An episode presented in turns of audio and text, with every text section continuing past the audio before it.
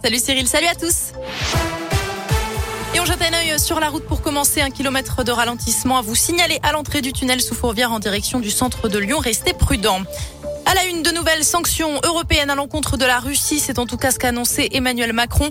Des discussions doivent avoir lieu dans les prochains jours au sein de l'Union européenne, des sanctions qui pourraient concerner un éventuel embargo sur le gaz et le pétrole russe. Après les massacres de civils commis dans la banlieue de Kiev, des centaines de corps ont été découverts dans les rues de Boutcha.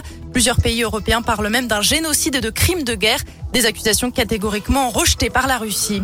Le retour possible du Covid avec cette nouvelle vague en Chine, 13 000 cas en une journée dans le secteur de Shanghai, du jamais vu depuis la première vague il y a deux ans. Les autorités locales annoncent qu'il s'agit d'un nouveau sous-variant d'Omicron. Pas plus de détails pour l'instant. Aucun décès n'a été recensé. Que faire pour mieux limiter le réchauffement climatique? Un nouveau rapport du GIEC est attendu en fin de journée. Il doit être publié aux alentours de 17h.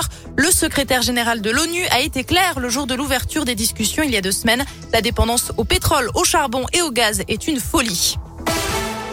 Audience mouvementée aux assises de Bourg-en-Bresse dans l'Ain. Aujourd'hui, alors que le verdict est attendu ce soir dans l'affaire du meurtre de Catherine Burgot dans une agence postale, c'était en 2008. L'avocate du principal suspect, Mamadou Diallo, a quitté le prétoire dénonçant une instruction à charge contre son client. Interrogé par l'avocat général, l'homme continue de clamer son innocence avant le réquisitoire. La parole est donnée cet après-midi au parti civil.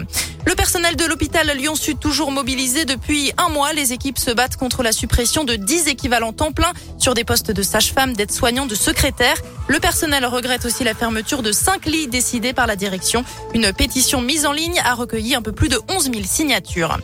En foot, l'OL pas très rassurant. Hier, les Lyonnais ont eu du mal à battre Angers, 14e, avant de s'imposer finalement 3-2 grâce à une réalisation de son nouveau joueur, le Brésilien Tété, arrivé d'un club ukrainien la semaine dernière.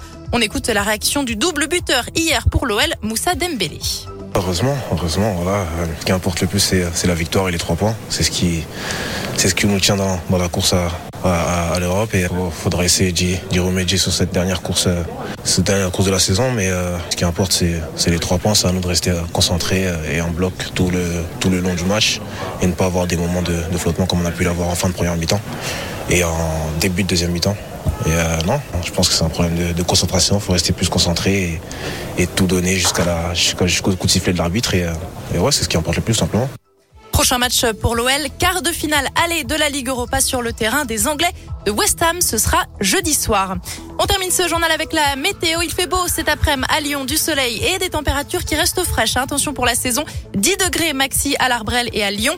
Demain, le ciel sera un peu plus couvert. Des nuages dans le nord du département, ça restera bien dégagé. Ailleurs, entre 0 et 3 degrés maxi pour la matinée.